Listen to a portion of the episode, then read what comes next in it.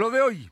Tres muertos en Paguatlán en un homicidio múltiple. Descarta el gobernador que sea por diferencias políticas. Señala que fue por narcomenudeo. Continúan las manifestaciones.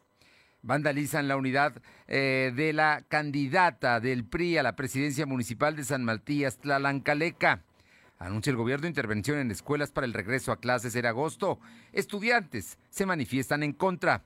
La temperatura ambiente en la zona metropolitana de la ciudad de Puebla es de 24 grados. Lo de hoy te conecta. Hay bloqueos en el puente internacional. Está pidiendo el apoyo de la policía. Noticias, salud, tecnología, entrevistas, debate, reportajes, tendencias, la mejor información. Lo de hoy, Lo de hoy radio con Fernando Alberto Crisanto. ¿Qué tal? ¿Cómo está? Muy buenas tardes. Es un gusto saludarlo. Muchísimas gracias por estar con nosotros en Lo de hoy radio. Y estamos aquí con usted en los próximos 58 minutos para informarle de lo último que ha acontecido. La verdad es que ha sido un día con mucha, mucha información que se está generando precisamente para usted. Así es que vamos a hablarle del tema de Cabeza García Cabeza de Vaca, que la verdad el tema está mm, pues tiene, tendrá que dejar la gubernatura porque hay, va una orden de apresión en su contra y ahora mm, ha dicho el presidente que no está padera y que es un corrupto y que por eso lo están investigando. Eh, está abierta la posibilidad de que el Senado de la República promueva la desaparición de poderes de Tamaulipas. El senador Ricardo Monreal anunció que buscarán un acuerdo político antes de que el procedimiento se eche a andar. Por lo pronto, en este momento está sesionando allá el Congreso de Tamaulipas y podría ser que presentara el eh, todavía gobernador eh, Francisco Javier García, cabeza de vaca, su eh, licencia para separarse del cargo, enfrentarlo ya en otras condiciones y obviamente pues el Congreso elegiría a alguien que seguramente sería alguien eh, cercano a él. De otra manera van a ir tras él y con las consecuencias que esto implica para el gobierno de Tamaulipas. Pero ya lo estaremos platicando con más detalle. Por lo pronto, déjeme comentarle que le doy las gracias y la bienvenida a todos los amigos de ABC Radio que nos escuchan aquí en la ciudad de Puebla y la zona metropolitana a través de la frecuencia del 1280 en la que buena de Ciudad Cerdán.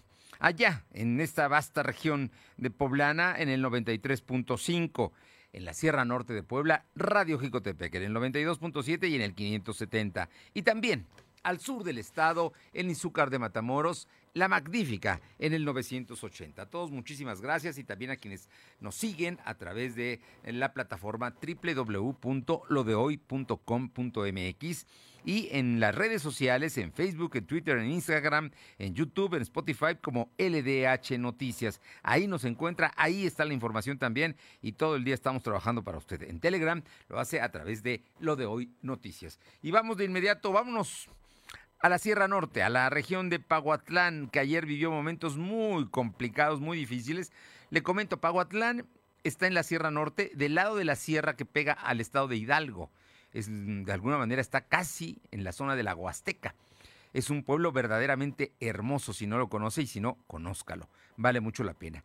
Y ahí hay una junta auxiliar que es San Pablito, que es donde se hace el papel amate, para que tenga usted una referencia. Y ahí hay una junta auxiliar que se llama Xochimilco. Bueno, pues ayer, ayer estaban en una vulcanizadora unos indígenas otomís, cuando de pronto llegaron otras personas, se habla de que hubo diferencias políticas y que eso ocasionó que una de ellas, de las que llegaron, sacaron arma y acribillara, matar ahí a tres, a tres personas. No fue en el mismo lugar donde cayeron, porque uno más creo que cayó después, o no sé si ya aumentaron a cuatro los muertos, pero toda la información y todos los detalles los tiene mi compañero Adán González. Adán, ¿cómo te va? Muy buenas tardes. Fernando, ¿cómo estás? Muy buenas tardes. Así como tú lo acabas de comentar, el día de ayer aproximadamente a las 10 de la mañana citó este triple homicidio en la comunidad de San Pablito, en las barras de Xochimilco, en una volcanizadora, hasta donde llegaron sujetos armados a bordo de un vehículo Nissan, quienes sin palabras agredieron a las personas que se encontraban en este lugar, entre ellos a un sujeto que le apodaban el largo, que era un narcomenudista, y a otros más que se encontraban en el lugar. Eh, del lugar quedaron eh, pues tres personas que murieron, otras más que fueron trasladadas a un hospital. Y bueno, esto provocó el enojo de los pobladores de Pablito que acudieron a la cabecera municipal a manifestarse y querer hablar con la presidenta Guadalupe Ramírez, quien no los atendió y esto provocó el enojo de los pobladores de San Pablito. Posteriormente, pues se trajeron a la presidencia, donde pues hicieron desorden y medio, quemaron los archivos, también se trajeron a la vivienda de la presidenta, que está muy cerca ahí de la presidencia, para la redundancia, y también hicieron desmanes. No contentos con ellos, hicieron el vandalismo en negocios, que tuvieron que cerrar pues las tiendas ahí en el lugar y así hicieron tocamientos a las mujeres que pasaban por el lugar. Más tarde volcaron una patrulla y le prendieron fuego. Esto provocó también la movilización de la Guardia Nacional y la Policía Estatal, quienes llegaron al lugar, eh, al lugar para dialogar con los afectados, por decirlo así, entre comillas, afectados, pero fueron los que hicieron todo el desorden, y no llegaron a un acuerdo. Eh, posteriormente eh, hicieron más desmanes, toda la noche estuvieron ahí, quemaron dos cajeros, quemaron archivos, ahí de la presidencia. Y bueno, fue estoy en la mañana que elementos del ejército, aproximadamente 300 elementos del ejército a bordo de varios vehículos, llegaron a la cabecera municipal para salvaguardar la presidencia y acordonar las entradas y salidas de este municipio, porque otros pobladores también querían introducirse para retirar a los, a los rijosos, pero esto provocaría, pues, el enfrentamiento pues sería de fatales consecuencias. Hace un momento también arribó el subsecretario de Gobierno del Estado, Ardelio Vargas Rosado, quien en su momento se encuentra dialogando con las personas que pues eh, están, están manifestándose en ese lugar. Pero el homicidio, este homicidio, déjame decirte que se combinó con la política, donde comentan los, los pobladores de San Pablito que la presidenta y su esposo, también que fue presidente de ese municipio, están apoyando a otra persona, porque si no la apoyan no les van a dar ningún regalo, como ellos comentan, y es lo que también está provocando el enojo de estos habitantes de ahí de San Pablito, Fernando.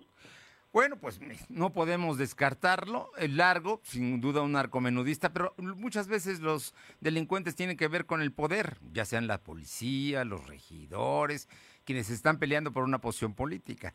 si, lo, si lo mataron, seguramente algo traía, pero sin duda él estaba simpatizando con un grupo político. No sabemos cuál. ni podemos... indica que es un grupo de, de independientes, el candidato independiente que, pues, te vuelvo a reiterar, esta persona que desde hace mucho tiempo, de acuerdo a las autoridades, se venía dedicando al narcomenudeo, pues fue ejecutado el día de ayer en esa volterizadora, ubicado allá en Xochimilco. Los detalles que nos da son importantes. El tema es que ya está Ardelio Vargas en la zona, él la conoce muy bien, él es, él es serrano, La, la, ha recorrido mil veces, la, la ha caminado incluso, entonces Ardelio seguramente le va a encontrar una solución adecuada a este tema.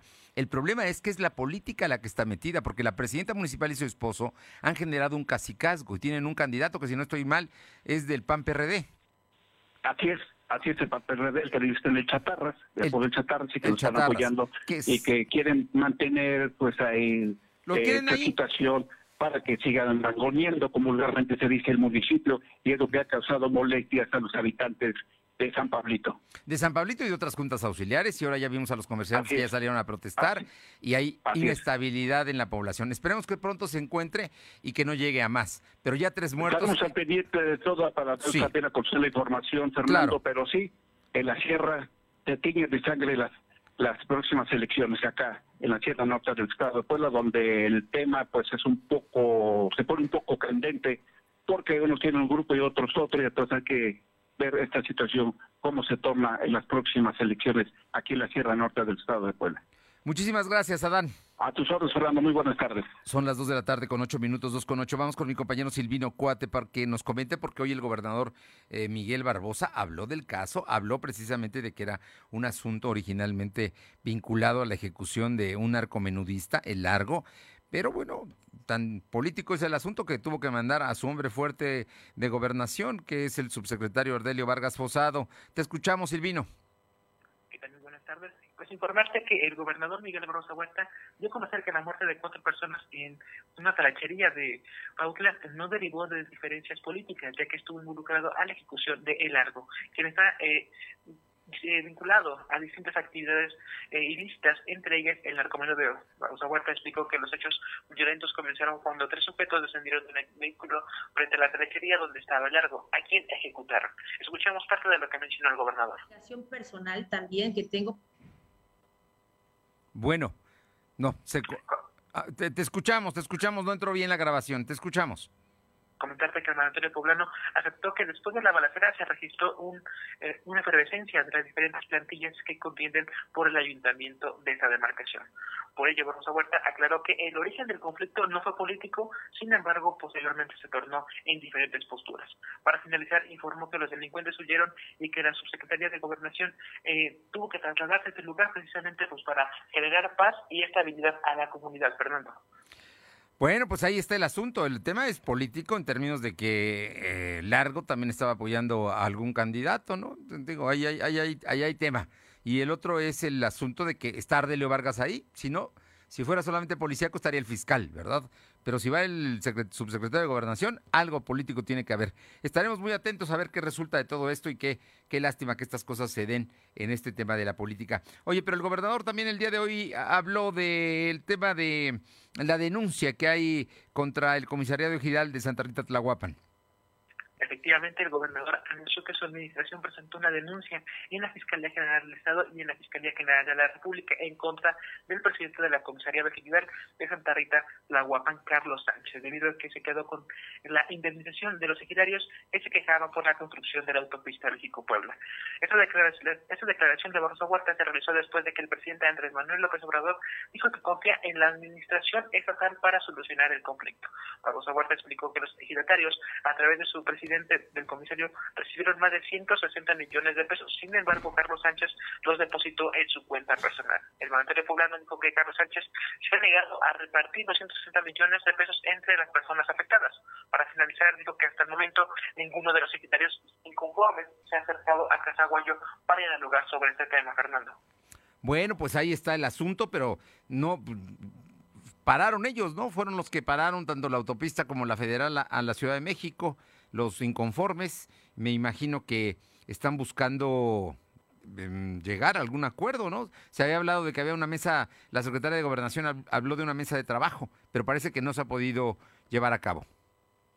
Efectivamente, como lo comentas, eh, principalmente es la distribución de los 160 millones de pesos, que es para los inconformes. Sin embargo, pues hay diferentes posturas para cada, cada dueño de cada terreno. Por ello es que es necesario acercarse a lo que decía el gobernador, a, a Casaguayo, para tener una mesa de trabajo y conocer puntualmente la demanda de cada, de cada poblador, Fernando. Bien, muchísimas gracias.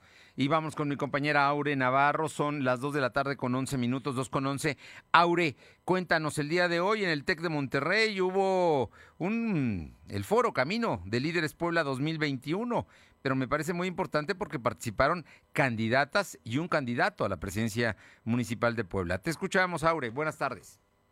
Buenas tardes, pues efectivamente les comento que los candidatos a la alcaldía de Puebla por Nueva Alianza, Evelyn Hurtado, así como por el Partido Encuentro Solidario, Alfredo Victoria, y por Morena PT, Claudia Rivera Vivanco, fueron convocados por el alumnado de la Escuela de Ciencias Sociales y Gobierno del Tecnológico de Monterrey, Campus Puebla, al foro virtual Camino de Líderes Puebla 2021. En este espacio, los tres candidatos presentaron una radiografía específica de cómo se encuentra la ciudad en estos últimos dos años en materia de obra pública, servicios básicos, medio ambiente, infraestructura, violencia e inseguridad o seguridad y lo que proyectan para mejorar las condiciones del municipio durante el siguiente trienio. Escuchemos. Y esa es una obligación personal también que tengo para que muchas más jóvenes, muchos más jóvenes puedan ocupar estos espacios. Que era importante vocación de servicio público cero tolerancia a la corrupción y que todas sus acciones estén al, eh, dentro de lo que marca la ley. A todos los jóvenes les vaya bien. Quiero que encuentren aquí sus éxitos, su proyecto de vida. Quiero que no emigren ni al extranjero ni a otro estado. Puebla. Pues muchas gracias por el ejercicio. Estas son algunas de las propuestas que presentamos a la ciudadanía con el objetivo de sanar a Puebla. Tal como escuchamos, Claudia Rivera Vivanco expuso que busca repetir en el cargo para abrir así espacios a mujeres que puedan ocupar cargos como el de ella en la política y en el gobierno, para lograr por fin así una cuarta transformación. Mientras que Alfredo Victoria señaló que un nuevo gobierno debe estar acompañado por el sector empresarial. Y por último, Evelyn Hurtado pidió a los poblanos a salir a votar el 6 de junio y no quedarse en su casa. En este foro, bueno, pues se realizó en busca de tener un motivo y tener precisamente un voto consciente para este 6 de junio. Aquí la morenista Claudia Rivera Vivanco defendió en todo momento los cinco ejes divididos en el trabajo que se ha hecho durante su paso por la actual administración, asegurando que no solo se trata de atender los problemas de forma superficial, sino de raíz. En tanto, Evelyn Hurtado y Alfredo Victoria coincidieron y centraron su participación en dar a conocer sus propuestas para recomponer todo lo que no se ha hecho en la ciudad por el actual gobierno, Fernando. Bueno, pues ahí están las propuestas. Lo interesante es el ejercicio, ¿no? El, el, hecho de que se hayan presentado, de que hayan estado ahí ante los estudiantes del TEC de Monterrey y que hayan hecho sus propuestas. Y me imagino que en algunos momentos hubo críticas, hubo señalamientos, como, como ocurre en este tipo de foros, que además lo importante es la libertad con la que se puede hablar. Efectivamente, Fernando, pues en ese caso tanto Alfredo Victoria como Evelyn Hurtado, pues se dedicaron a mencionar las situaciones que no se han realizado por parte del gobierno morenista que está en turno. En tanto, pues Claudia Rivera Vivanco se dio la tarea de contestar cuál es realmente la tarea que ha desempeñado como alcaldesa y que por ello ahora busca la reelección. Muy buen ejercicio político este que se llevó a cabo hoy en el TEC de Monterrey, al que asistieron los candidatos a la presidencia municipal de Morena PT, Claudia Rivera Vivanco, la por, eh, por, Nueva Alianza, no sé si sea maestra Evelyn Hurtado Morales, porque ahí hay muchos maestros, y el doctor eh, de Encuentro Solidario, Alfredo Victoria. Muchísimas gracias, Aure. Gracias, buenas tardes. Vámonos ahora con mi compañera Carolina Galindo hasta Tlalancaleca, porque ¿qué cree? Para que digan que no hay violencia en las elecciones, pues vandalizaron el automóvil de la candidata de el PRI. Te escuchamos, Caro auditorio, pues decirte esto que comentaban que el equipo de campaña de Elizabeth Morales Solarte, quien denunció el vehículo del aspirante fue vandalizado mientras ella se encontraba en una reunión. De acuerdo al testimonio del equipo de Morales Solarte, previo a este, eh, este incidente, sujetos desconocidos arribaron allí que tomaron fotografías de quienes se encontraban en la zona y luego de esto lanzaron piedras contra, el vehículo, rompiéndole el parabrisas y el medallón. Ante esta situación, el equipo de campaña de Elizabeth Morales Solarte ya va a presentar una denuncia en torno a estos hechos porque dicen que desde hace varios días han notado que los siguen eh, a bordo de vehículos y de motocicletas sujetos desconocidos. Bueno, temas, temas. Está caliente la elección en San Matías Lalancaleca, Carolina, porque también el candidato panista hizo señalamientos se deslindó de las acusaciones que se le hicieron a través de redes sociales en la que se denunciaba la presunta compra de votos con entrega de dinero y aparatos ortopédicos. El candidato del Partido Acción Nacional señaló que esto no es más que la guerra sucia de parte de sus contrincantes quienes se sienten perdidos. Sin embargo, dijo que él nunca ha actuado con dolo y que pues va a ganar prácticamente las elecciones. Esto es el decir de Óscar Anguiano Martín. Bueno, pues así está caliente el tema en la elección en San Matías Tlalancaleca, allá en las faldas del volcán Popocatépetl. Así es, Fernando, vamos a estar muy al pendiente porque hoy también se presentaron algunos incidentes en San Martín Texmelucan. El candidato de la Alianza va por México, pues también tuvo algunos percances, eh, iba a trasladarse al mercado Domingo Arenas cuando se percataron que el ayuntamiento mandó a cerrar la calle Hidalgo, uno de los principales accesos al mercado Domingo Arenas.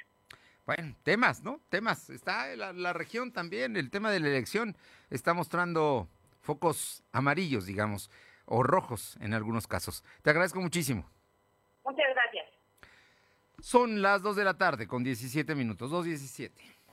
Lo de hoy es estar bien informado. No te desconectes. En breve regresamos. Regresamos.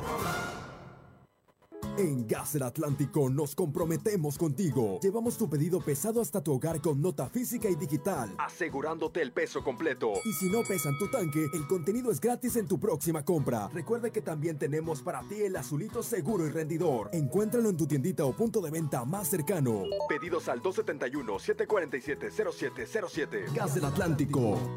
Si tienes entre 50 y 59 años de edad, vacúnate contra la COVID-19. Regístrate en mivacuna.salud.gov.mx. Con tu CUR, un correo electrónico y un número telefónico. El día de tu cita acude puntual. Si necesitas segunda dosis, te informarán dónde y cuándo la recibirás. Cuidémonos entre todos. Vacúnate y no bajes la guardia. Secretaría de Salud. Este programa es público ajeno a cualquier partido político. Queda prohibido el uso para fines distintos a los establecidos en el programa. Lo de hoy eres tú. Tu opinión nos interesa. Deja tu mensaje vía WhatsApp al 2223 2375 83. Comparte tus imágenes y tus reportes por Telegram al 2223 2375 83. En esta temporada de lluvias, con tu apoyo prevenimos inundaciones. Barre el frente de tu calle y azotea. Mantén despejadas tus alcantarillas. Si manejas, reduce la velocidad. Si sales de casa, no tires basura en las calles, ríos y barrancas. Por una ciudad más limpia y segura. Secretaría de Protección Civil y Gestión Integral de Riesgos. En menos de tres años, las cosas se descompusieron. Esto no puede seguir así. Es el momento de tomar una decisión que cambie el curso de nuestra ciudad. Estamos listos para que el 6 de junio logremos en las urnas el triunfo que nos permita corregir el rumbo de Puebla. Vamos con determinación, vamos con alegría, vamos todos juntos, vamos con experiencia a corregir el rumbo de Puebla. Eduardo Rivera Pérez, candidato común a la presidencia municipal de Puebla. Vota este 6 de junio. PAN. Lo de hoy es estar bien informado. Estamos de vuelta con Fernando Alberto Crisanto. Bien, y vamos con mi compañero Silvino Cuate para que nos comente, porque ya se está preparando el regreso en Puebla. A mí me parece que es mucho mejor como lo está preparando el gobierno de Puebla que el gobierno de la Ciudad de México, que regresa el próximo lunes 7 de junio. Es decir, un día después de las elecciones regresan a clases en la Ciudad de México. Aquí en Puebla se ha dicho que será hasta agosto y ya para entonces esperemos que estemos en semáforo verde, pero además se van a atender todos los daños que pueden haberse ocasionado en 3.000 escuelas y más, algunas más, porque también va a actuar la Secretaría de Educación Pública en otras, ¿no? Cuéntanos todo el, el programa que tiene el gobierno de Puebla para, para que el regreso a clases sea de lo mejor posible. Efectivamente, como lo comentas, con el inicio de clases de manera presencial para el mes de agosto, el titular de la Secretaría de Infraestructura, Daniel Gómez Murillo, informó que la dependencia en su cargo intervendrá en más de 3.000 planteles educativos de todo el Estado que no han, no han sido utilizados por más de un año a raíz de la pandemia de coronavirus.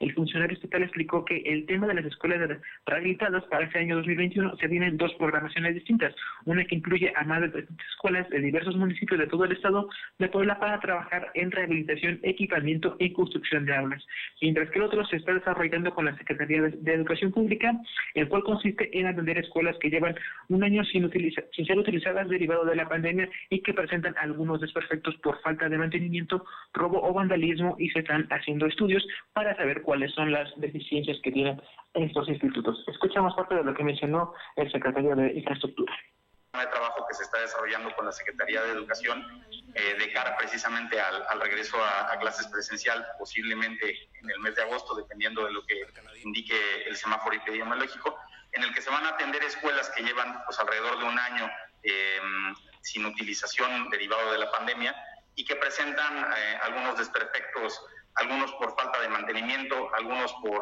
robo o por vandalismo, y se está haciendo el estudio de alrededor de 3.000 planteles también comentarte que en relación a la fisura reportada en el segundo piso de la autopista México-Puebla, el secretario dijo que no representa algún riesgo de desplome, ya que solo es un recubrimiento de epóxico. Y bueno, también comentarte eh, en tema COVID que la Secretaría de Salud registró 47 nuevos enfermos de coronavirus. En comparación con los datos de ayer, eh, solo es un caso menos, también se contabilizaron siete defunciones. Actualmente hay 85.573 acumulados y 12.154 fallecidos. El secretario de Salud, José Antonio Martínez García, explicó que hay 140 46 casos activos distribuidos en 28 municipios. Además, se tenían registrados 235 pacientes hospitalizados, 52 se encuentran graves. Comentate que otro tema, el secretario de Salud explicó que en la próxima semana, en la mitad del próximo mes, perdón, se va a dar a conocer un estudio en donde se va a informar de manera detallada si se generó una inmunidad de manera comunitaria, que es lo que estaría generando el hecho de que los números COVID ya no incrementen, Fernando. Esperemos que así sea esperemos a los resultados de junio. Sabemos, bueno, el, tema de las, me parece muy importante el tema de las escuelas. Lo va a atacar infraestructura y también la Secretaría de Educación Pública, ¿sí? Las dos Efectivamente, son dos programas. El, secretario explicó que es un programa que se divide en dos becas. El primero que es para eh, adecuación y aulas nuevas y el segundo que está relacionado al tema de habilitar a las escuelas que ya van a regresar eh, y contar con toda la infraestructura para evitar contagios de coronavirus, Fernando. Para empezar, lo primero que deben tener las escuelas es agua potable. Y muchas escuelas no cuentan con ella. Pero bueno, ya, esperemos, es el compromiso que está haciendo la SEP. Por otro lado, el tema de eh, la, autopista, ¿no? Que no, no hay fisuras y que para que nadie se ponga eh, es un recubrimiento el que se está cuarteando, pero no, no tiene que ver con la estructura del segundo piso. Y la otra es el tema de salud, que la tendencia se mantiene a la baja, que es lo que nos tiene en semáforo amarillo hasta el momento, y esperemos que las cosas sigan así. Y en junio tendremos para saber si en Puebla ya hay eh, pues el efecto de rebaño, ¿no? Que le, llaman los, los científicos, que es un asunto en el que más del 70% de la población podría ya no infectarse de COVID. Pero bueno, estaremos atentos a los resultados. Muchas gracias. Buenas tardes. Alma Méndez, cuéntanos, en el tema de los estudiantes, un grupo, un grupo, la Federación Rafael Ramírez, que también son antorchistas, no están de acuerdo con la propuesta del presidente de regresar de inmediato a las clases presenciales. Te escuchamos, Alma. A todo el auditorio de LODE. Pues como bien comentas, estudiantes adheridos a la Federación Nacional de Estudiantes Revolucionarios Rafael Ramírez dieron su postura sobre regreso a clases presenciales, pues aseguran que no existen las condiciones adecuadas para ello, por lo cual realizarán una serie de acciones como cadenas humanas y marchas en todos los estados de la República eh, Mexicana y en Puebla será el próximo 24 de mayo, 10 de la mañana, desde el Gallito para llegar al Zócalo de la capital poblana para realizar un evento político-cultural. En este sentido, Isolda Morán Reyes, responsable de la FENER en Puebla, dijo que estas con estas acciones se busca que se garantice que el alumnado no sufrirá contagios por COVID-19, por lo que participarán en este tipo de manifestaciones más de 10.000 estudiantes eh, de toda la República. Escuchemos parte de lo que nos comentó. los estudiantes. Hay informes oficiales en donde dicen que si se regresa a clases con el menos del 70% de la población vacunada, puede surgir un rebrote muy serio en, en las diferentes instituciones y pues que va a haber más complicaciones para los mexicanos, ¿no? Que la FENER eh, dice que desde hace más de un mes le exige al gobierno de la Cuarta Transformación agilizar el proceso de vacunación, ya que este ritmo, eh, la actual población está desprotegida completamente hasta dentro de cuatro años. La información, Fernando. Bueno, pues es, es- la verdad es que sí nos ha podido vacunar con la rapidez que originalmente se había anunciado. El presidente dijo que íbamos a hacer un millón diarios y están siendo 380 mil, el máximo que se ha logrado ah, en los últimos días. Pero bueno, vamos a ver qué es lo que pasa. Por lo pronto, los estudiantes de Antorcha dicen que van a protestar porque no están de acuerdo en regresar si no los han vacunado. Oye, y por otra parte, el TEC de Monterrey, cuéntame, ellos también se están preparando para el regreso, o ya, de hecho ya están, ¿no? Algunos estudiantes ya regresaron. Comentarte que eh, desde principio de año el TEC de Monterrey se ha capacitado precisamente pues para regresar al- a, a estas clases presenciales. Y bueno, pues comentarte que ellos dicen que hasta el mes de mayo ellos están, ah, eh, digamos, activados en un 90%. Eh, todo depende de los estados y todo lo que les ha dicho la autoridad estatal. Y bueno, pues comentarte que dicen que ellos van a regresar de manera ya híbrida eh, en este modelo en agosto, de agosto a diciembre, que es lo que dura el semestre. Y bueno, pues ellos cuentan con eh, este sistema que es eh, eh, innovador para ellos. Y bueno, pues ellos lo que hacen es que este sistema lo que tendrá es que eh, eh, monitoreará, este modelo se llama iFlex Gastec, que es implementación de las siguientes acciones y bueno, lo que harán es que monitorearán a los estudiantes eh, de manera aleatoria y lo que les harán son las pruebas, eh, que es lo que es lo que les pide la eh, lo que es la autoridad eh, sanitaria para que obviamente no haya más contagios dentro de las áreas. Y bueno pues eh, Juan Pablo Muro Lascuray dijo que eh, la experiencia híbrida no se limitará a las aulas y la comu- la comunidad podrá participar de actividades de bienestar servicios académicos servicio social y diferentes programas desde el periodo de verano que es el que ya te comentaba. Y bueno pues dice que hasta el día de hoy ya tienen habilitados eh, espacios al estudio en el aire eh, al aire libre, prácticas de laboratorio, talleres y retos TEC 21, mentorías, eventos híbridos y sesiones de profesores en aulas con es- estudiantes a distancia, entre otras actividades. La información, Fernando. Gracias. Vámonos ahora con mi compañera Aure Navarro para que nos comente porque hay campañas, Aure. Hoy Eduardo Rivera Pérez sigue, sigue promoviendo el reciclamiento y algunas otras cosas. ¿De qué habló este día, Aure? Pues efectivamente, en este caso dijo que voto parejo, no diferenciado. Es lo que pidió el candidato a la Alianza Va por Puebla, Eduardo Rivera Pérez, a los ciudadanos que acudirán a las urnas este 6 de junio, a fin, dijo, de lograr un contrapeso para mejorar las condiciones no solo de la capital, sino del Estado. Sobre el posicionamiento de la marca Morena en el país, Eduardo Rivera expuso que lejos de crecer, pues esta va en decadencia y auguró que es posible que Morena pierda la mayoría de las gubernaturas en el país, así como gran parte de las alcaldías y diputaciones en Puebla. Escuchemos. Lugar eh, de crecer, ¿no? La marca Morena, por el contrario, la marca Morena ha venido decreciendo. La imagen y evaluación, por ejemplo, del propio gobierno federal ha venido decreciendo. Si tú ves el análisis del arranque de las, todas las gobernaturas que se iban a jugar en este proceso electoral, en un principio se dan por cantadas que todas las ganaría Morena. Y hoy los estudios, los que revises, la mayoría dicen ahora lo contrario, que es muy posible que Morena pierda la mayoría de las gubernaturas. Este día, acompañado de su planilla de regidores, Eduardo Rivera Pérez presentó también el programa de reciclaje para Puebla, con la habilitación de la plataforma digital Centros de Acopio. Se comprometió a rescatar los 45 recicladores voluntarios que fueron instalados en la zona, en la zona norte de la ciudad durante su gestión y que, a decir de los propios organizadores, durante la administración de Morena, pues fueron abandonados. Por último, Rivera Pérez lamentó lo ocurrido en Pahuatlán y consideró que no solo en el país, sino en los estados como el de Puebla, donde habrá una jornada electoral, pues esta debe de realizarse en un escenario seguro, Fernando. Bien. Oye, y por su parte, eh, Claudia Rivera Vivanco también estuvo en campaña.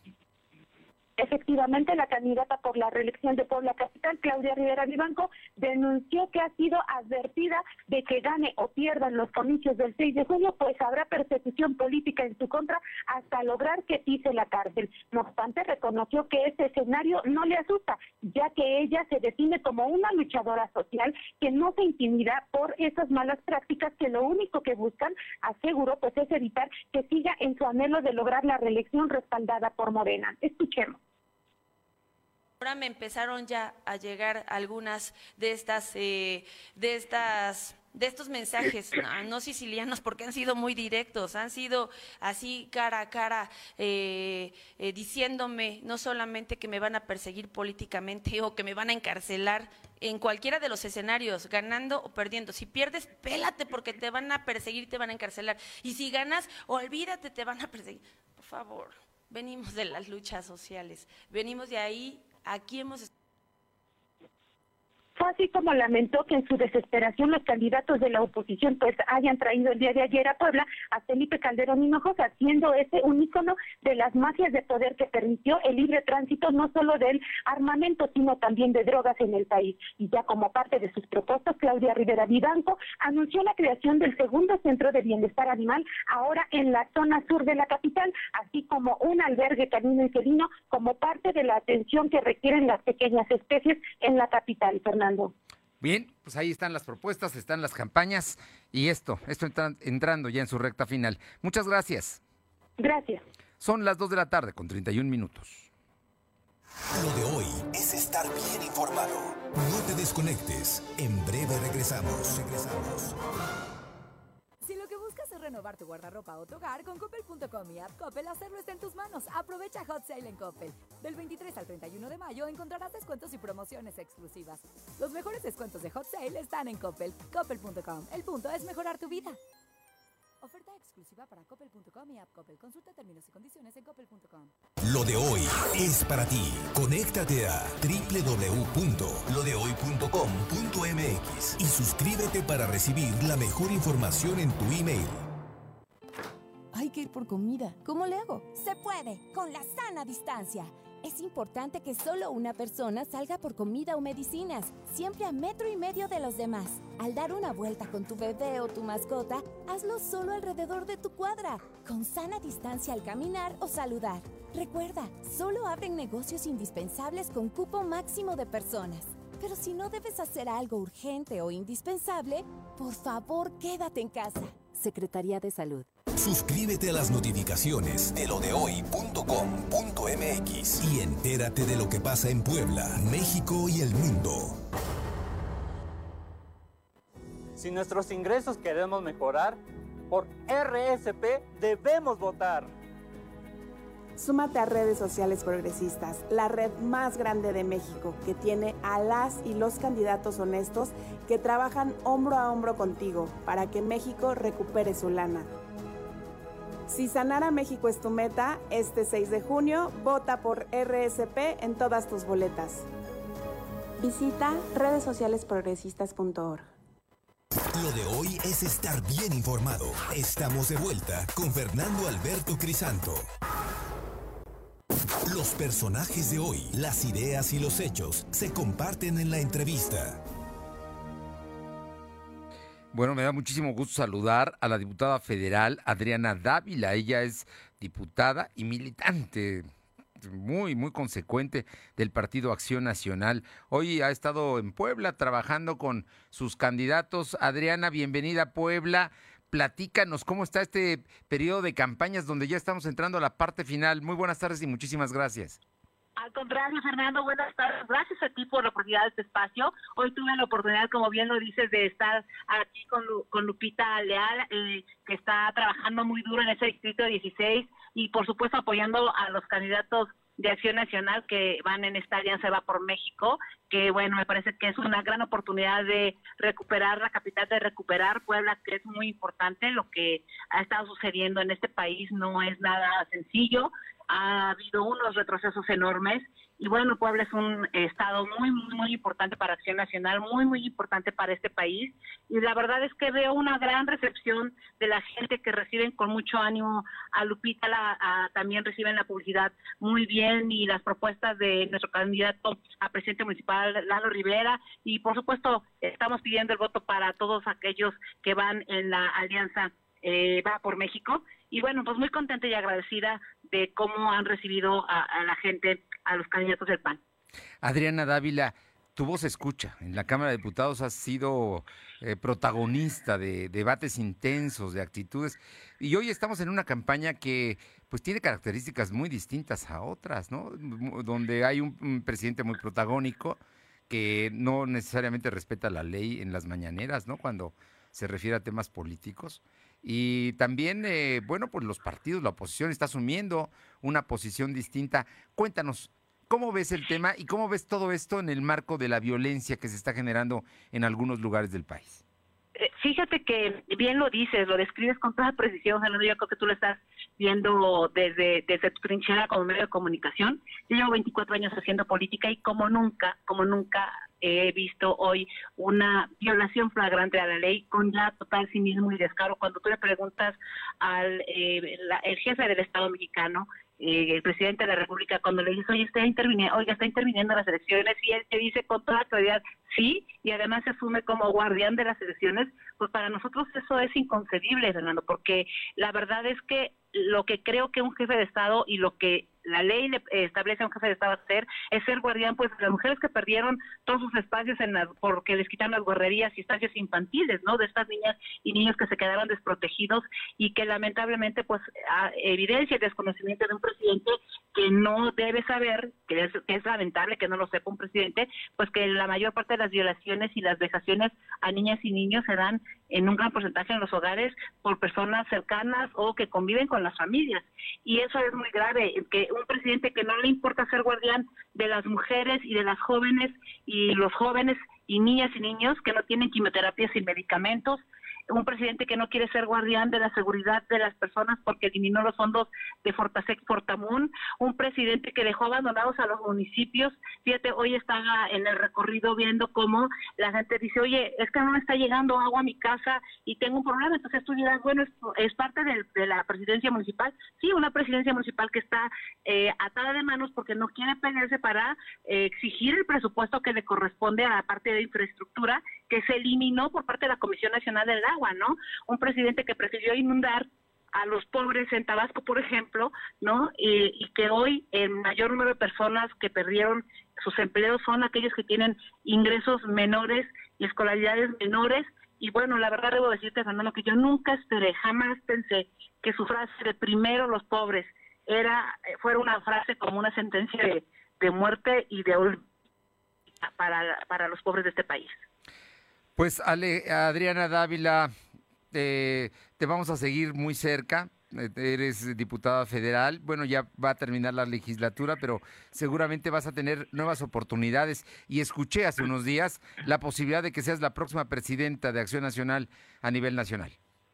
Bueno, yo, yo primero lo que he dicho es, primero el C, lo más importante es recuperar los equilibrios. Es muy, muy importante recuperar los equilibrios. Y sí, de manera personal y bueno, obviamente como una aspiración que espero consolidar con toda la fuerza que se necesita. Eh, estaré ya a partir del 7 empezando un nuevo proyecto Alianza Nacional del PAN.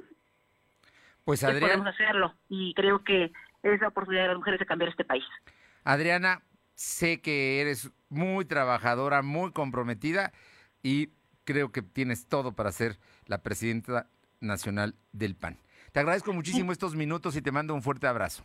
Muchísimas gracias, Fernando. Gracias por tus comentarios. Un abrazo también y mucho éxito a los poblanos. Gracias.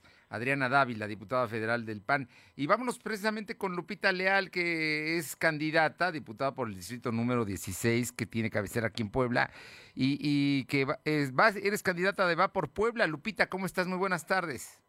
Fer, con el gusto de siempre escucharte, y es lo que menciono después de nueve años de ausencia y, de ausencia, Fer, porque estoy ahora en mi postura como comerciante, en mi postura como maestra universitaria, como capacitadora, y de las grandes ventajas que ha sido regresar a la política es escucharte, Fer. Esa es la gran ventaja. Oye, Lupita, pues gracias por lo que dices y cuéntanos, cuéntanos, platícanos cómo va la campaña y dinos un poco cuál es tu distrito para que la gente se ubique eh, que tú quieres ser su representante por este distrito 16. Que sí, pero mira, son 138 colonias. A mí me toca una junta auxiliar que es Ignacio Zaragoza. Me tocan varios fraccionamientos, te voy a mencionar algunos. La Calera, Lomas del Valle, Lomas de San Alfonso. Me tocan también Infonavit Margarita 1 y 2, Amalucan, que por cierto estoy ahorita en un recorrido. También me toca, por ejemplo, ver colonias como El Esfuerzo, El Salvador, Flor del Bosque, Gonzalo Bautista, La Flor, El Mirador, San Manuel, vaya, Fer, ocuparíamos todo tu programa para mencionar tantas colonias y el recibimiento, Fer, por supuesto que ha sido positivo. Yo pudiera garantizar que en un 85%, Fer, las personas salen a decirnos que claro que van a votar por Vamos Puebla, claro que quieren recuperar a Puebla y claro que vamos a corregir el rumbo. ¿Y por qué te tengo esta seguridad, Fer? Pues porque la calle es un termómetro. El caminar, el escuchar, es el termómetro que no falla. Así es que este próximo 6 de junio puedo garantizarle a las y los poblanos ver que el distrito 16 local va a tener ojos de ciudadanía, va a tener ojos de ser escuchado, va a tener también oídos para entender, empatar y comprender todas las necesidades que tenemos desde cualquier rubro, desde comerciantes, ver como líderes de opinión, como empresarias, como cualquier momento en nuestra vida que necesitamos ese empujón. Así es que vamos a ganar el distrito 16. Oye, estás hablando del nororiente y el suroriente de la ciudad, una zona densamente poblada, muy importante. Y ya me dijiste qué diputada quieres ser. Ahora te pregunto, eh, ¿Qué te demanda la gente ahora que platicas con ellos y que los escuchas? Eh, más allá de, de, la posición que tú tienes y del diagnóstico que tienes, me imagino que, que los poblanos de esa zona deben tener demandas específicas. Así es. Fíjate, Fer, que lo primero que me han pedido y solicitado de manera radical es el tema de la seguridad pública. En todas las colonias el común denominador es que nos piden seguridad, las personas se sienten intranquilas. Hoy, por ejemplo, las y los estudiantes que van a retornar y que también me toca el área de TU y la colonia universitaria, me piden que por favor seamos mano dura. Y fíjate, Fer, que en ese sentido, una de mis propuestas es que el secretario de Seguridad Pública no puede seguir siendo nombrado por el Ejecutivo. Ahí se crean compadrazgos. Y no estoy hablando de este sexenio, de todos, Fer. Si seguimos creando secretarios de Seguridad Pública que tengan nexos o amistad con las autoridades, pues entonces empieza esa flexibilidad, Fer.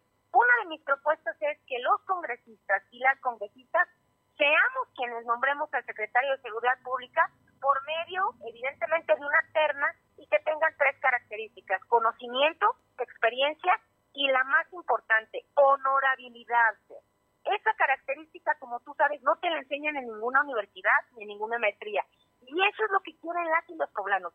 Personas que quieran trabajar de a veras y con propuestas innovadoras.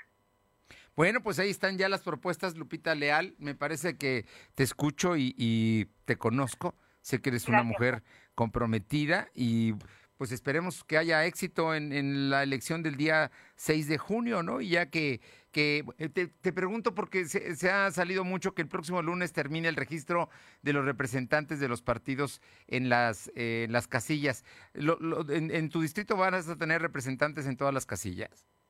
Así es, Fer. Y yo, si me permites, quisiera Sí. mandarle un mensaje a tu auditorio que Por nos favor. acompaña esta tarde y que entramos a la hora de la comida con ellos y con ellas. Tengan paciencia el día que van a hacer su voto. Esta decisión, Fer, no es para tres años. Esta decisión va a determinar los próximos 30 años. Y es muy sencillo, o dictadura actual o una democracia, porque lo que enriquece cualquier congreso, cualquier momento, cualquier casa, cualquier plática es eso. Habrá diferencias, Fer, pero estas diferencias nutren las leyes y también nutren el pensamiento. Y lo que hoy se vive en el país y en Puebla completamente es una dictadura. Así es que este 6 de junio, esos 10 minutos que nos vamos a tardar en posiblemente sanitizar, eh, que van a sanitizar las autoridades de el y en las casillas, pues qué importan 10 o 15 minutos si lo que queremos es una vida plena y en calidad. A votar este 6 de junio, Lupita Leal, voy a ser leal a Puebla, leal a ustedes y sobre todo leal a la ciudadanía. Te agradezco muchísimo, Lupita Leal. Muchísimas gracias por estos minutos y estaremos pendientes. Seguramente nos encontraremos antes de que termine la campaña. Muy buenas no, tardes. es- eso ya está escrito, Fer. ¿eh? Eso ya está escrito. Claro que sí. Gracias a ti. Gracias, muy buenas tardes.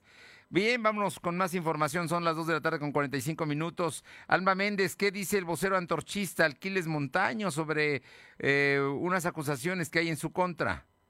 Gracias, Fernando. Pues te comento que el movimiento Torchista en Puebla, a través de su vocero estatal Aquiles Montaño Brito, pidió al candidato del Distrito 20 a la Diputación Local, Toño López, que es el hostigamiento en contra de la candidata Soraya Córdoba Morán, mediante desplegados pagados por parte de un medio impreso local. Esto luego de que el candidato de Morena acusara sin bases al movimiento antorchista. Y bueno, pues comentarte que Aquiles Montaño sostuvo que se trata de una estrategia del candidato morenista para darse a conocer, por lo que impuso una campaña eh, para hacer presencia mediática en el distrito. Reitero que Soraya Córdoba gana el distrito, donde además propondrá un pacto de civilidad para evitar este tipo de acciones que lo único que generan es inhibir el voto para el próximo 6 de junio. Escuchemos parte de lo que comenta. Esa agresión había sido en contra de él. Es decir, que el movimiento antorchista había este, puesto a sus comerciantes para que lo agrediéramos y que lo, lo corrieran de ese tianguis en particular, el tianguis de la curva. Información, Fernando. Bueno, nada más dime de quién, de qué partido es Toño López, ¿no? Porque creo que nadie lo De conoce. Morena. De Morena. De Morena. Ahí es el que está hostigando a la maestra, a la doctora Soraya Córdoba. Oye, por otra parte, cuéntanos eh, sobre el tema de la industria automotriz. Hoy hubo declaraciones de investigadores de la UPAEP. Sí, Fernando, pues que la caída de la producción de la industria automotriz por la crisis de la pandemia del COVID-19 y la falta de suministros y semiconductores podría recuperarse a mediados o a finales de este año, informó el catedrático José de Jesús Cordero, eh, encargado de la Facultad Industrial y Logística. Y bueno, pues resaltó que aún con la emergencia sanitaria del coronavirus ha llegado al país inversiones de la industria automotriz, lo cual es, lo cual es una buena señal para la reactivación económica. Finalmente mencionó que una solución a este problema podría buscar es buscar inversiones eh, de plantas proveedoras de los chips. Además, coincidió con la Canacintra de que es necesario atraer empresas proveedoras que se instalen en el país o en el Estado, lo que permitirá un desarrollo de insumo y generará empleos e incentivar el sector manufacturero. La información, Fernando. Entonces, hasta finales, finales del año se recuperará el ritmo de producción de la industria automotriz en Puebla. Gracias. Sí, me parece. Y le comento que Israel aprobó el alto al fuego en Gaza. Según medios locales, la decisión se habría tomado después de una fuerte presión de Estados Unidos para detener la ofensiva. Se da a conocer que la franja de Gaza, eh, medios israelíes informaron que el gabinete de seguridad del primer ministro Benjamín Netanyahu aprobó un alto al fuego unilateral para detener una operación militar de 11 días en la franja de Gaza. La decisión se tomó después de una fuerte presión estadounidense para detener la ofensiva. Y vamos con mi compañera Aure Navarro para que nos comente sobre el tema de Amozoc. Oye, la luz del mundo está muy fuerte ahí en Amozoc y parece que insisten en que Mario de la Rosa sea su, eh, presidente municipal, ¿no? Que, va por la reelección. Y además hay que acordarse que el, líder de la luz del mundo está preso en Estados Unidos por actos de violación y abuso sexual. Platícanos, Aure pues efectivamente representantes de las diferentes fuerzas políticas como Movimiento Ciudadano, Compromiso por Puebla, Nueva Alianza, Fuerza por México, PAN y redes sociales progresistas denunciaron ese día que el grupo religioso Luz del Mundo alista el acarreo como un ejército de votantes para este 6 de junio en favor del candidato de Morena por la alcaldía de Amozoc, Mario de la Rosa Romero. Incluso acusaron que en este municipio se aplica el turismo electoral, el cual estiman sea en esta ocasión de hasta 11 mil votantes pactados para votar precisamente por el candidato de Morena. Además, acusaron que existe el temor que en la región, bueno, se dé también una elección de Estado. Así lo expuso ese día el representante del PAN, Javier Castellanos Vázquez. Además, se denunció que la bodega actual donde se resguardará la paquetería electoral pues no cumple simplemente con las condiciones de seguridad al estar vinculada con un negocio expuesto a la calle y que cualquiera puede tener la introvisión. Que la seguridad en la demarcación, además de estar a cargo del actual presidente municipal que busca la reelección, como bien lo mencionaba Fernando, quienes además colocó más de una docena de familiares en las tareas de encarte de casillas, por lo que auguran una intromisión directa en el manejo de los comicios a favor de Morena y es así como piden ya la intervención del IE, Fernando. Bueno, pues ahí está.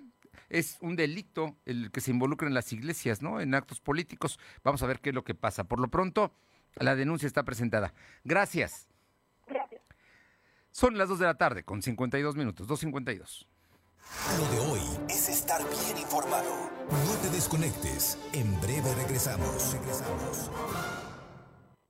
Ahora con Gas del Atlántico, tú pones el precio. Porque entre más litros cargas, más ahorras. Si tus pedidos de gas LP estacionario son mayores a 100 litros, pregunta a tu vendedor o al 271-747-0707 para conocer más del programa. Y si aún no cuentas con el servicio gratuito de envío de nota digital, solicítalo para que puedas verificar que lo que cargas es lo que pagas. El beneficio de precio diferenciado aplica en cada carga y no es acumulable. Gas del Atlántico. Con Morena, las grandes decisiones del país las toma la gente. El pueblo guía nuestro proyecto de transformación. Hoy su voz suena más fuerte que nunca. El pueblo participa en la construcción del destino de México. Este movimiento es suyo. El pueblo elige a sus representantes y el destino de los proyectos y recursos de la nación que son suyos también. Nosotros respetamos la voluntad popular. Con Morena, el pueblo manda. Morena, la esperanza de México. Suscríbete a nuestro canal de YouTube. Búscanos como Lo de Hoy Noticias.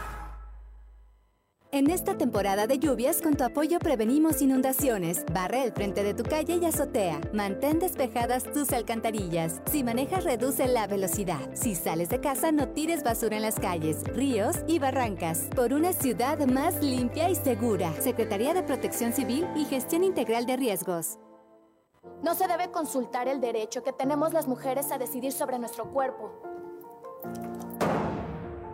Se necesita fuerza para que nuestros derechos y voces estén en el Congreso. Debemos cambiar la forma de hacer política.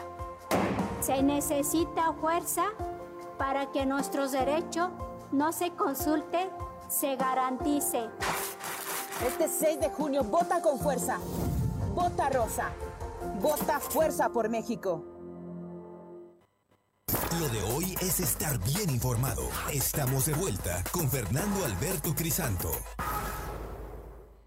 Bien, vámonos con mi compañera Paola Aroche hasta Atlisco, Puebla. Oye, Paola, el tema de el, asunto de eh, Metepec, gravísimo, ¿no? El, el hecho de que hayan baleado a un taxista. Cuéntanos.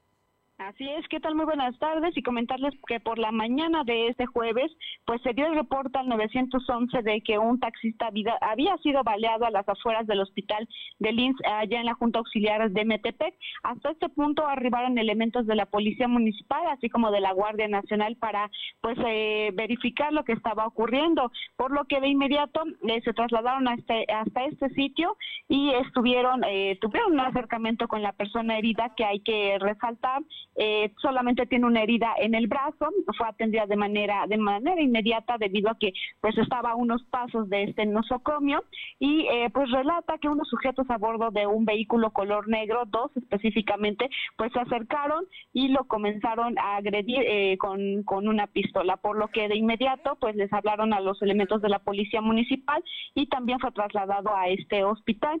Eh, hasta este punto llegaron elementos de la Guardia Nacional, Policía Municipal, pero pues eh, se desconoce el paradero de estos dos sujetos en un vehículo negro que relata la persona, el taxista afectado.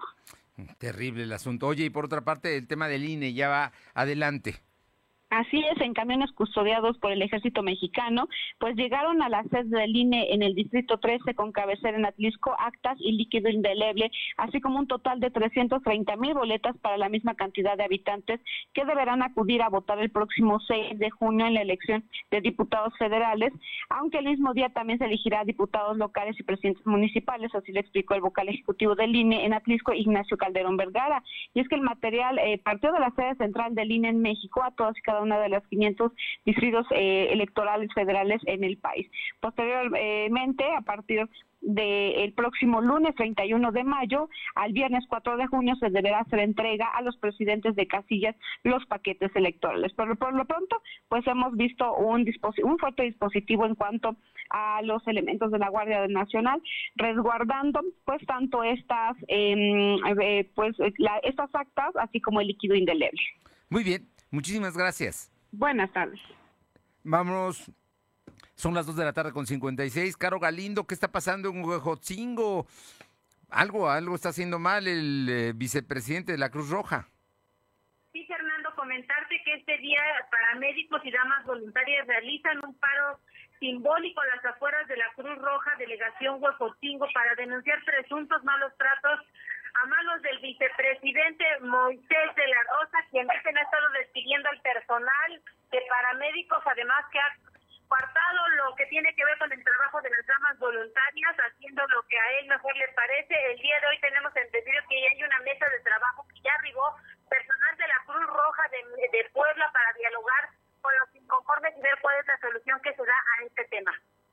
Bueno, pues vamos a ver qué es lo que sucede, ¿no? En, en términos de, de, este asunto de la Cruz Roja, que es una institución que no debería tener problemas, al contrario, lo resuelve. Pero en fin, situaciones que suceden. Gracias, Caro. Muchas gracias. Y vámonos a Tehuacán con Luz María Sayas. Este, estos son hechos que los denunciamos aquí porque porque se repiten una y otra vez. Eh, una mujer recibe tremenda golpiza de su pareja. Te escuchamos, Luzma. Hola, ¿qué tal, Fernando? Muy buenas tardes para ti, nuestros amigos de lo de hoy. Pues te comento que en Tehuacán, Puebla, lamentable, ¿eh? lamentable, en plena vía pública una mujer fue agredida físicamente y verbalmente por su pareja sentimental hasta dejarla inconsciente. Al ver el estado en que la dejó Carlos, se dio la fuga. Al lugar llegaron paramédicos de Cruz Roja para brindarle los primeros auxilios. Así también llegó la policía municipal. Después de una llamada anónima al 911, llegaron a la colonia Bugambilias entre 25 y 27 Norte, pero es lamentable, ya que pesar del estado en que dejaron a Verónica, se negó a ir al hospital, así también a poner alguna denuncia ante el Ministerio Público. Y es que es lamentable, a pesar de cómo la dejó, esta chica prefirió callar. Y es que es eh, vuelvo a repetir, es muy lamentable que a estas alturas del 2021 las mujeres aún dejen golpearse por su pareja sentimental. Parte de los hechos que se llevaron a cabo este martes, este miércoles, Fernando. Jueves ya, jueves, Luzma. Gracias. Perdón, perdón, me perdí en el día jueves, el día jueves, Fernando. Buenas tardes. Y le comento que el presidente de la Suprema Corte de Justicia de la Nación, Arturo Saldívar, acudió este jueves a Palacio Nacional, lo que representa su segunda visita en lo que va de este mes. Su presencia en las oficinas donde despacha el presidente López Obrador eh, registró a solo 24 horas de que la Fiscalía General de la República obtuvo una orden de aprehensión contra el gobernador panista de Tamaulipas, Francisco García Cabeza de Vaca, por los delitos de lavado de dinero y delincuencia organizada. La orden fue concedida por un juez eh, con sede en Almoloya, a pesar de que el ministro de la Corte, Juan Luis González Alcántara, determinó que el gobernador seguía protegido contra posibles acciones penales de las autoridades federales, ya que así lo determinó el Congreso Estatal. esto, esto es, pues, llama la atención que vaya, que asista el presidente de la Corte, personalmente se cruce la calle y vaya a Palacio Nacional como a tomar acuerdo cuando es un poder independiente, es un poder autónomo, pero bueno, ahí se están dando las cosas en este momento así y se dijo que había estado en la oficina de eh, Julio Scherer, que es el abogado del presidente López Obrador, el jefe de la Consejería Jurídica. Gracias por haber estado con nosotros. No se pierda, hoy el Puebla de la Franja va contra el Santos a las 9 de la noche. Eh, habrá manera de verlo por televisión. Hay que apoyar a la Franja para que gane. Queremos que gane hoy el Puebla. Esperemos que así suceda. Gracias. Que tenga buena tarde jueves. Hasta mañana. Fernando Alberto Crisanto te presentó Lo de hoy radio. Lo de hoy radio. Te esperamos de lunes a viernes, de 2 a 3 de la tarde por esta frecuencia, en la cobertura más amplia a nivel estatal. Y síguenos en internet www.lodehoy.com.mx y en nuestras redes sociales como arroba LDH Noticias. Lo de hoy Radio.